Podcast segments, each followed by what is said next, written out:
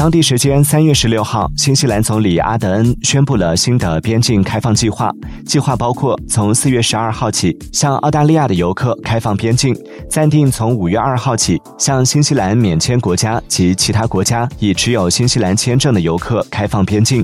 入境访客需接种两剂新冠疫苗，并在登机前提供新冠病毒检测阴性报告。符合条件的游客可以免隔离入境。